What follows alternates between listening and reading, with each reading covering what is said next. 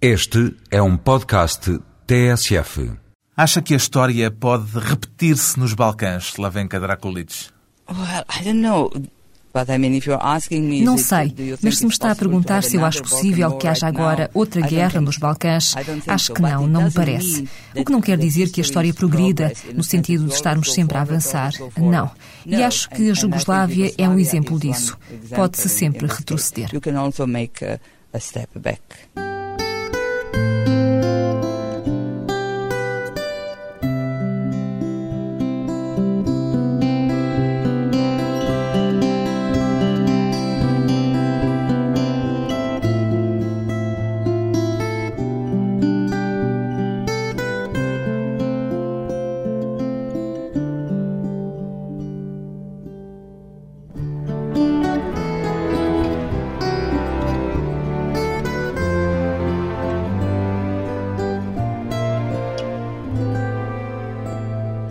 Slavenka Drakulic, 59 anos, jornalista e escritora. Como é que se vê a si própria, Slavenka Drakulic? Como croata ou ainda como jugoslava? Well, it's basically a question Essa é uma pergunta sobre identity, and it's a identidade e não é uma simple pergunta question. fácil.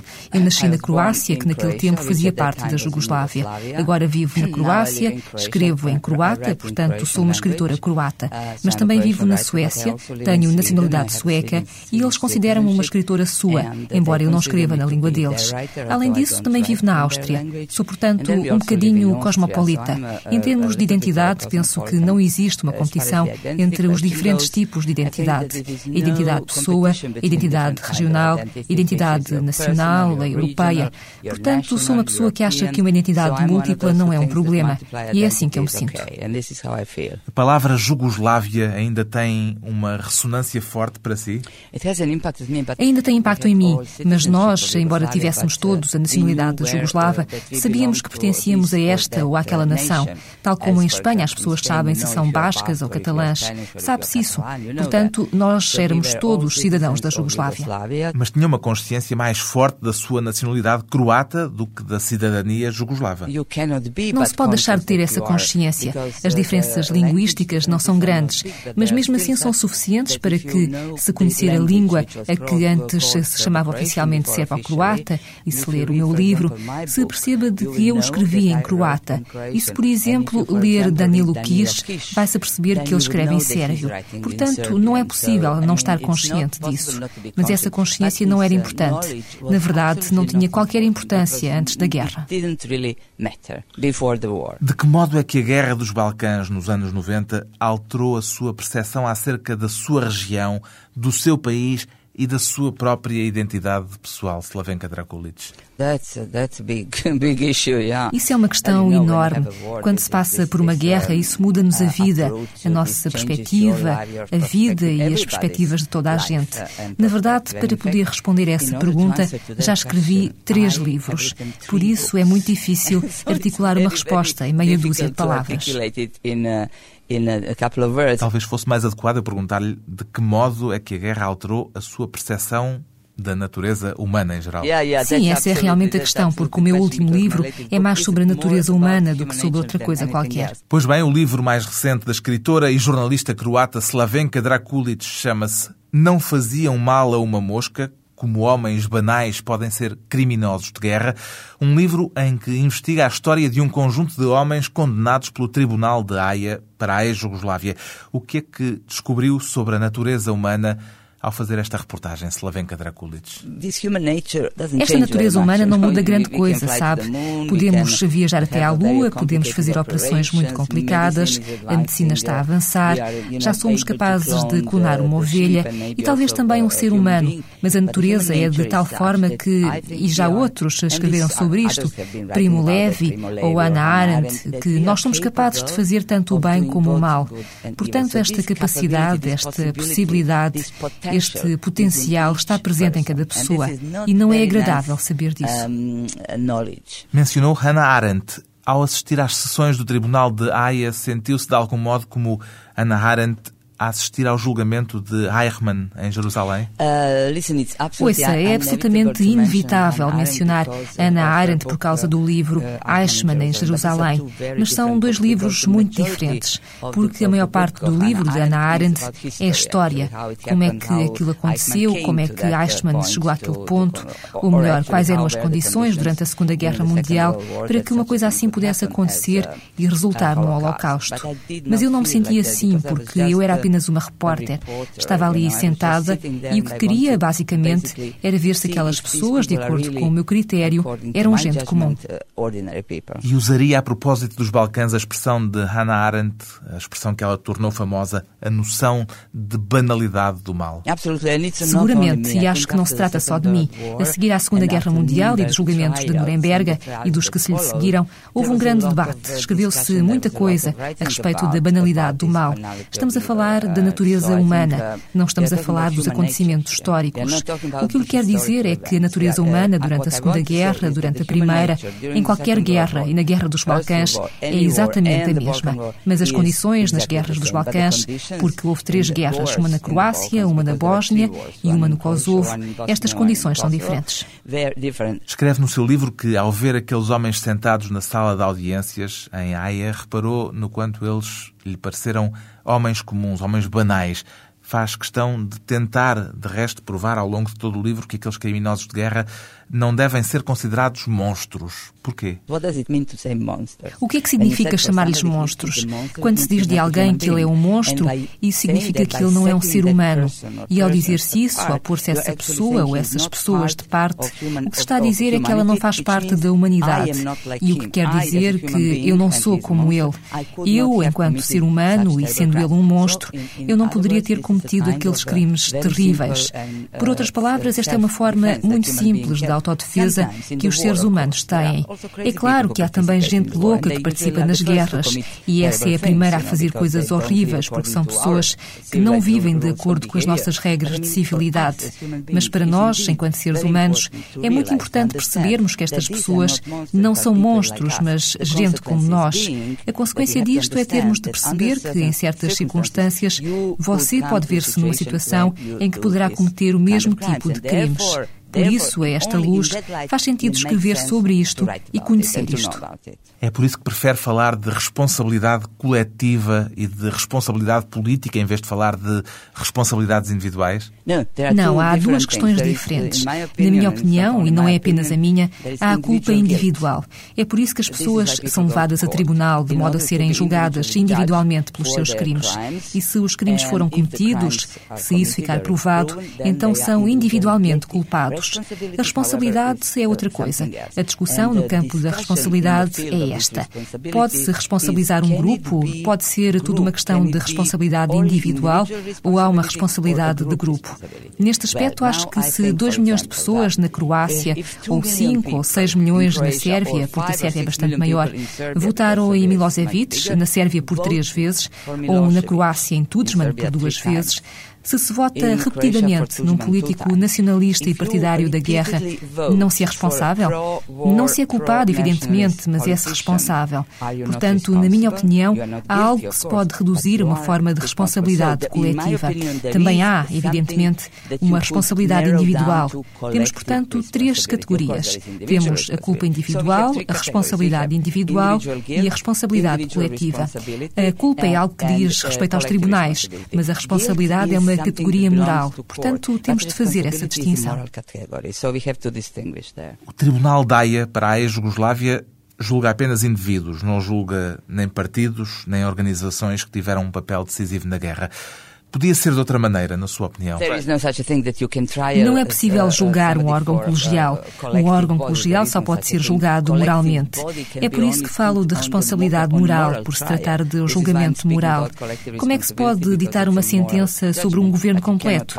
Teria de se levar todo o governo a tribunal, o que voltaria a ser um por um. E acho que é bom que seja assim.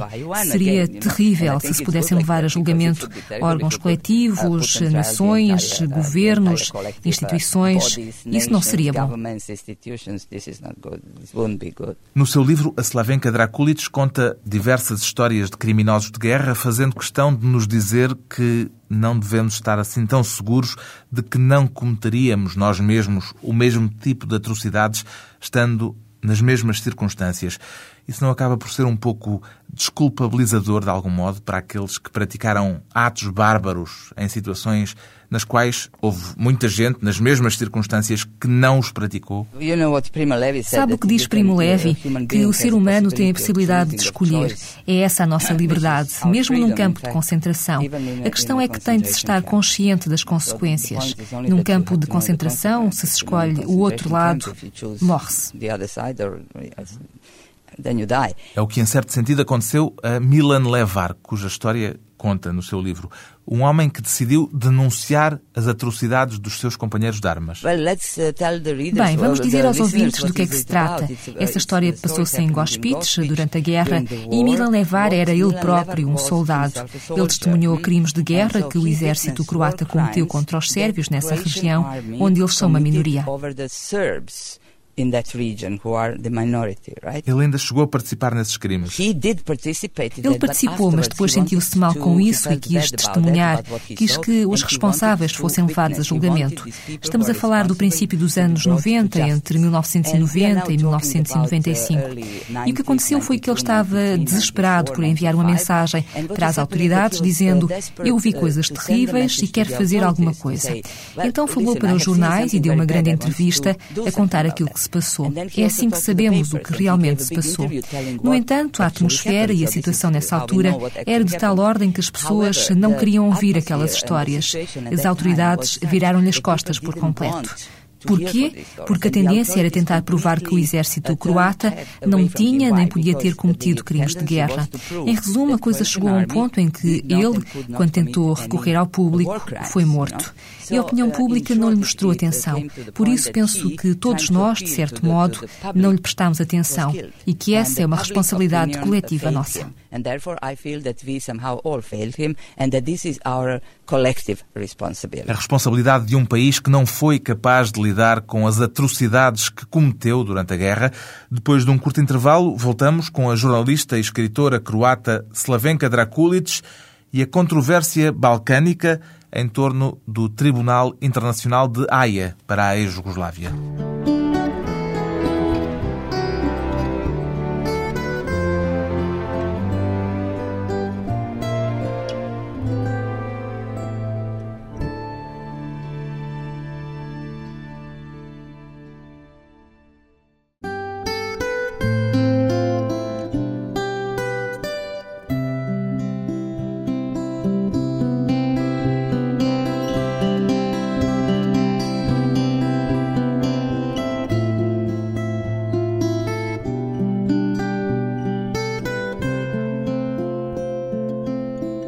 Regresso à conversa com a autora do livro Não Faziam Mal a uma Mosca, uma longa reportagem sobre um grupo de criminosos de guerra no conflito dos Balcãs, Slavenka Drakulic, que durante meses assistiu em Haia a julgamentos no Tribunal Penal Internacional para a ex-Jugoslávia. Como é que avalia o papel deste tribunal especial criado pelas Nações Unidas, Slavenka Drakulic? Uh, isso tem sido matéria de grande controvérsia nos Balcãs. E porquê? Porque nós encaramos aquelas pessoas como heróis e não como criminosos. No entanto, uma pessoa pode ser simultaneamente um herói e um criminoso. Herói por defender um país e criminoso por cometer atrocidades. Também a nível internacional, toda esta questão é controversa, porque a América é que financia o tribunal e não quer que os seus soldados sejam julgados em tribunais internacionais. No entanto, eu acho que a longo prazo, porque este tribunal vai morrer em breve, o importante, o legado do tribunal, parece-me, é a verdade. Porque se ele ficasse a cargo de cada uma das partes desta guerra, elas diriam: não, não é verdade. Em Srebrenica não aconteceu nada, é o que os sérvios dizem. Sete mil pessoas? Vocês estão loucos. De que é que estão a falar? Portanto, em cada julgamento de cada indivíduo no tribunal, houve uma parte da verdade que ficou provada, provada para além da dúvida razoável.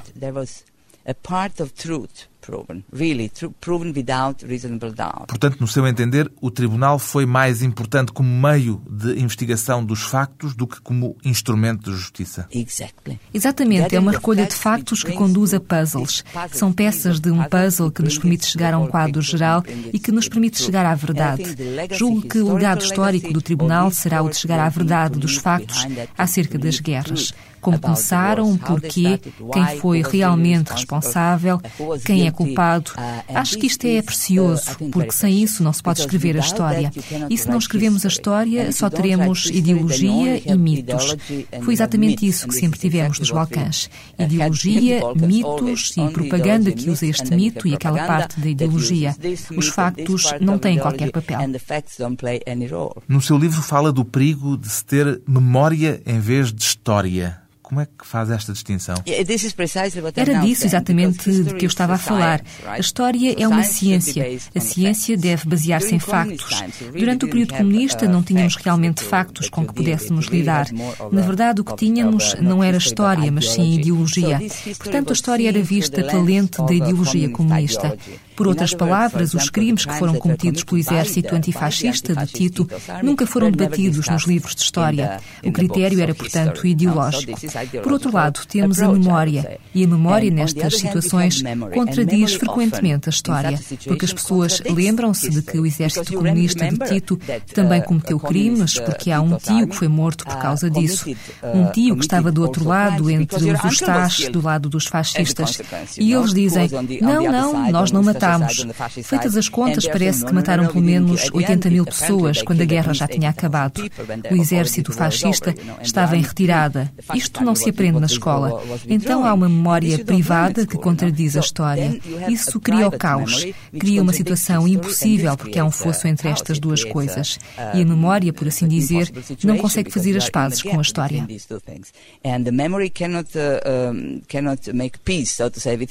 Foi esse fosso que alimentou alimentou a guerra dos Balcãs, no seu entender? Sim, de uma certa forma, sim. Gerações inteiras cresceram com a ideologia em vez da história. E essa ideologia contradizia as memórias. E de que modo é que isso alimenta a guerra? Por meio da propaganda. Porque então a propaganda pode fazer o que entender. Os nossos colegas jornalistas foram muito solícitos a ajudar este tipo de propaganda, sendo pagos para isso. Acho, na verdade, que a responsabilidade de jornalistas, intelectuais e académicos na preparação da guerra dos Balcãs foi de facto considerável.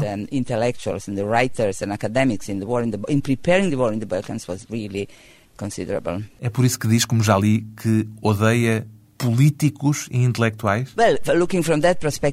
Bem, desse ponto de vista, sim, porque se vê como é fácil eles sucumbirem à máquina da propaganda. Mas, em certo sentido, eu percebo como isso aconteceu, porque eu também cresci lá e vi que um intelectual e um jornalista nunca estava livre da propaganda comunista e do sistema comunista. Não se podia ser independente. Não podia haver jornais independentes. Nada era independente, nem editoras, nem coisa nenhuma. Portanto, era sempre um lacaio da ideologia, um lacaio lacaio do sistema. Portanto, em vez de serem lacaios do comunismo, passaram a ser lacaios do nacionalismo. É muito fácil. É como mudar de casaco ou coisa assim.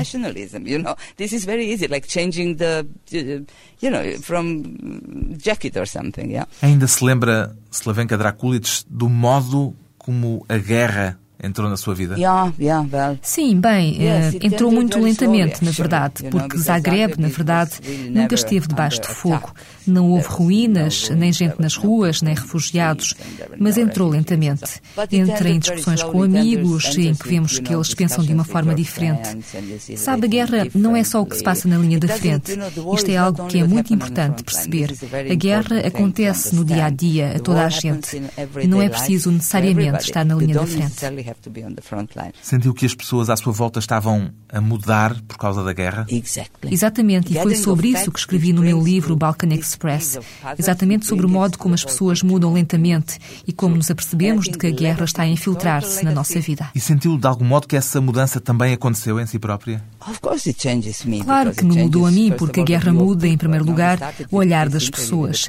Começámos esta entrevista com uma pergunta acerca da natureza humana e antes, se não se está em condições de entender a natureza humana, não se vai percebê-la. Mas perante tantas atrocidades, com as perguntas de como e porquê, isso também nos muda, torna-nos extremamente pessimistas, torna-nos desesperados a princípio, assusta-nos e depois começa-se a perceber, a compreender. Depois tenta-se perceber melhor. Escrever para mim sempre foi a solução para todos os meus problemas na vida. Felizmente consigo pôr isso no papel e partilhá-lo com os outros. Foi por causa desse pessimismo e por causa daquilo a que assistiu durante a guerra que decidiu ir viver para fora da Croácia? Não, não, não. That question is much more complicated. No, não, essa questão é muito mais complicada. Não, eu era muito antinacionalista e adversária do governo porque Franjo Tudjman era um homem autoritário. E o que aconteceu foi que toda a comunicação social, não só do Estado, que começou a ser privatizada, começou a ser como 99% dos croatas favorável àquele governo nacionalista. Porquê? Porque o governo nacionalista coincidiu com a independência. Portanto, as pessoas queriam independência, embora não desejassem especialmente um governo nacionalista. Mas se é um governo nacionalista que traz independência à nossa vida, vamos com ele. E a Slavenka sentiu que já não pertencia ali? Não, já não cabia ali. E além disso, tinha deixado de poder escrever, uh, porque eu escrevia muito para a imprensa estrangeira, de uma forma muito negativa. E tenho de o dizer com honestidade. Orgulho-me muito disso, porque escrevi artigos muito críticos em relação ao governo. Tinha começado a escrever em jornais muito tempo antes. Seja como for, durante a guerra, era eu que escrevia artigos muito negativos. Habitualmente, eles traduziam os meus artigos e depois acusavam-me de ser uma traidora. Portanto, fui acusada de traição por aquele governo e deixei de poder ganhar a vida. O que é que eu podia fazer? Mas, na verdade, eu nunca abandonei o país. Comecei a passar mais tempo na Suécia e em Viena, porque o meu marido é sueco. Portanto, eu estava sempre entre um lado e o outro. Na verdade, nunca deixei o país. Mas se uma pessoa pública como você ou eu de repente desaparece da comunicação social e todos os dias é atacada em todos os jornais sob a acusação de traição, as pessoas ficam com aquele tipo de sensação, aquela pessoa agora, sabe-se lá, a sensação de que a pessoa já não está no país. Mas eu estava no país, só que não estava presente na vida pública. Alguma vez recebeu ameaças? Well, you know, all kind of things happen, and, but uh, I, I would not, I, I don't like to talk about that. Bem, sabe, I, acontece muita coisa, mas eu não gosto de falar uh, disso. O meu ressentimento é sobretudo contra os uh, jornalistas. Houve uns malucos que fizeram uns telefonemas, uns malucos que escreveram umas cartas, mas se há jornalistas que promovem uma campanha contra nós, uma campanha de ataques, então são eles os responsáveis. São responsáveis por criarem uma atmosfera de linchamento público. E eu não fui a única a estar submetida a esse tratamento. Houve outros. Mas aquilo vinha dos jornalistas fiéis ao governo e que se sentiam na obrigação de provar que tinham de atacar aquela pessoa terrível. to prove themselves that they have to attack that a mágoa de uma jornalista contra os companheiros de profissão que a fizeram começar a viver mais tempo no estrangeiro do que no seu próprio país. Depois de mais um breve intervalo, voltamos com Slavenka Drakulic e a necessidade de saber lembrar e de saber esquecer.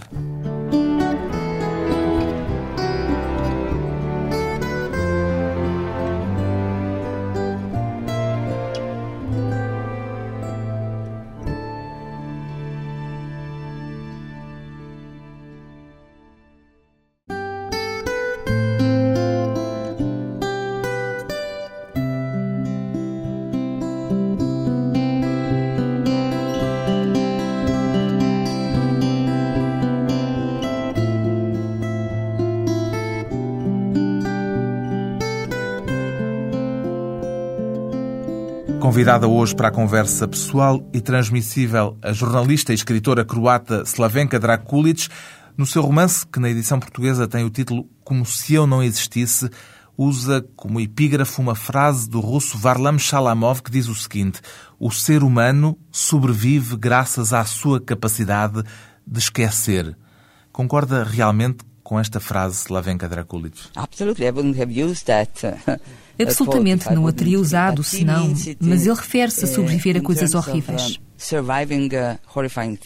Mas há nisso algo de paradoxal, porque o seu trabalho tem sido justamente o de não permitir que as pessoas esqueçam, sim, mas isto é outra coisa. Eu gostaria que as pessoas não esquecessem os factos, a terrível experiência da guerra, a horrível experiência das atrocidades e a forma como cada um de nós foi exposto à guerra. Bem, se não se esquecer esse tipo de coisas, acho que enlouquecemos. Penso que essa é uma das razões pelas quais as pessoas que participaram na guerra, os veteranos da América, os veteranos do meu país e de qualquer país, não querem falar da guerra. Sofrem e não são capazes de falar da guerra. E se não encontrarem uma porta de saída para o seu drama pessoal, pelo esquecimento, então sofrem consequências terríveis. E é assim que eu interpreto o que diz Shalamov. Porquê? Porque ele esteve em Colima, um dos piores campos de concentração, e sobreviveu. Como é que se pode viver com essa experiência? Vive-se com esse conhecimento, mas emocionalmente não se pode viver com isso. Uh, live with this uh, experience. You live with the knowledge, but emotionally you cannot live with that. Mas ao ouvir o testemunho de tantas vítimas que passaram pelo Tribunal da e ao constatar em muitas delas uma espécie de alívio por poderem testemunhar, por poderem recordar perante o tribunal o sofrimento por que passaram, isso não indicia ainda assim algo de paradoxal em relação à frase de Sholimov?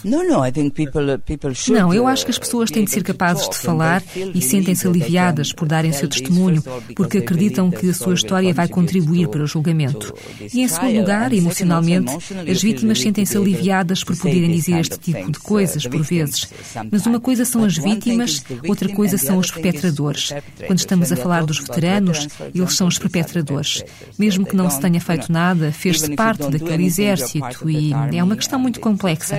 Por isso penso que se pudermos pôr as coisas assim, é bom recordar factos, mas talvez seja bom esquecer as emoções. Isto também é válido para as vítimas. Elas não podem levar por diante as suas vidas. Uma mãe que perdeu uma filha pequena, que foi violada ou morta ou coisa assim. Quer dizer, ela tem de conseguir, a um nível emocional, resolver esse problema. Eu não sou psicoterapeuta, portanto não posso dizer-lhe exatamente como, mas estou certa de que quando quando ela o diz em voz alta.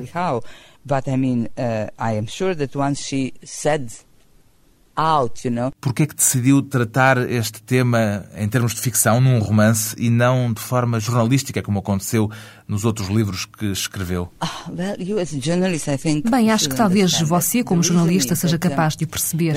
A razão é que, quando se lida com o assunto, eu usei todas as formas jornalísticas. Entrevistei estas mulheres, escrevi relatos de vítimas, escrevi reportagens, colunas de opinião sobre isto e ainda assim sentia que o problema era tão grande e que as pessoas não eram tocadas por ele, não se davam conta por inteiro do que tinha acontecido. Então quis fazer um livro de testemunhos. E o livro de testemunhos, quando não apenas eu, mas outros jornalistas os colegimos, porque havia uma instituição para a recolha desses testemunhos, quando se começam a ler estes testemunhos das mulheres, a princípio isso é algo de muito comovente. Lemos o primeiro testemunho e choramos. O segundo testemunho não somos sequer capazes de o ler de imediato imediato. Portanto, lemos-lo um pouco mais tarde e voltamos a chorar. Depois o terceiro, o quarto e o quinto. Uh, you can't even read it immediately. Okay, so you read it a little bit later and you still are crying. And the third and fourth and the fifth. Começam a ser todos iguais? Yeah. Sim, então percebemos de que este aspecto repetitivo nos testemunhos uh, começa a resultar numa desvantagem, começa a virar-se contra todo aquele problema against the whole subject. Há uma espécie de aborrecimento que se instala e que mata everything tudo. O aborrecimento mata as mais horríveis experiências. Portanto, apercebemos disto. Estas mulheres não tinham palavras para aquilo que lhes aconteceu. Então eu pensei, ok, se eu tenho todos estes factos que recolhi junto delas e se eu os usar num romance, criando uma personagem de ficção cuja história conterá todos os elementos que elas me contaram, então talvez eu possa fazer qualquer coisa que toque as pessoas de uma forma mais emocional e mais direta. E foi o que fiz. Escrevi o livro. Todos os detalhes do romance são reais, mas a personagem personagem é uma personagem de ficção e o romance é um romance baseado em factos. E resulta muito melhor assim. Foi traduzido em muitas línguas e tive reações muito comoventes. Por vezes é preciso perceber que a ficção funciona melhor, que em certo sentido é mais verdadeira porque toca às pessoas de um modo que o jornalismo não consegue. Quando viu a proclamação da independência do Kosovo, vieram-lhe à memória as proclamações da independência da Eslovénia primeiro e da Croácia depois que antecederam a guerra nos Balcãs. Slavenka Dracula. Sim, infelizmente sim. Como toda a gente já deve saber, toda esta história da guerra dos Balcãs começou no Kosovo e começou há quase 30 anos. Começou com a ocupação do Kosovo pela polícia e pelo exército e com as pessoas a viverem na prática sob o regime da apartheid em relação aos sérvios. Eles tinham as suas próprias escolas, as suas universidades, não participavam no governo, nem eram chamados a votar, nem nada disso. Era de facto um apartheid. Portanto, quando se sabe que aquela gente sofreu e depois também o enorme êxodo em 1999 por causa dos bombardeamentos, na verdade no verão de 98 e depois com os bombardeamentos à Sérvia em 1999, aí percebe-se emocionalmente e moralmente que aquela gente tem o direito à independência, a viver a sua vida sem ser tão torturada. Mas sinto que há aí um mas. Sim, mas aquilo é um problema legal, portanto é uma questão complicada, porque o Kosovo nunca foi uma república. Uma república, de acordo com a Constituição jugoslava, tinha o direito à secessão, mas uma província autónoma não tinha esse direito. Portanto, moralmente e emocionalmente, eles têm de facto esse direito. E quando viu a cerimónia de proclamação da independência em Pristina, veio-lhe à memória o que aconteceu imediatamente após as independências que acabaram com a Jugoslávia? Uh, é claro que isto me faz vir à memória o início dos anos 90, quando a independência esteve diretamente associada à guerra, porque a independência foi proclamada e o que se seguiu foi uma guerra horrível. Foi a agressão sérvia. Quer dizer, isto obriga-nos a evocar emoções negativas, não apenas positivas. Um aspecto curioso neste caso é pensarmos que um dia destes, provavelmente o Kosovo, que fez tanta questão de ter o seu Estado independente vai estar a pedir para aderir à União Europeia. No doubt. Sem dúvida no nenhuma. Doubt, uh, Isso não terá qualquer coisa de paradoxal, de irónico até? That's what I call Balkan paradox. Why? Because every, é aquilo a que se chama o paradoxo dos Balcãs, porque todos os países que se separaram da Jugoslávia querem entrar na União Europeia. Portanto, primeiro luta-se pela independência, por um Estado talvez etnicamente uh, limpo, luta-se pela soberania, pela identidade e tudo isso, e depois, uns anos mais tarde, diz-se: Ok, mas eu quero entrar na União Europeia, sabendo bem que ao entrar na União Europeia tem de se abdicar de uma parte dessa soberania pela qual se lutou e se sacrificaram dezenas de milhares de vidas. Ou seja, a certa altura damos conta desta questão. Esperem lá, isto é um bocadinho estranho, não é? Portanto, com o Kosovo vai acontecer o mesmo. É claro que eles vão querer entrar na União Europeia, porque, como Estado, hoje, não se pode sobreviver na Europa fora da União Europeia, para o bem ou para o mal. E isto é um paradoxo, é o típico paradoxo balcânico. O paradoxo paradoxo que reúne na mesma região a esperança da paz e a memória da guerra, os temas a que Slavenka Drakulic se tem dedicado enquanto jornalista e escritora. De Slavenka Drakulic já estava publicado em Portugal o romance Como se eu não existisse, nas edições Asa. Agora também o livro de reportagens Não faziam mal a uma mosca, edição Pedra da Lua.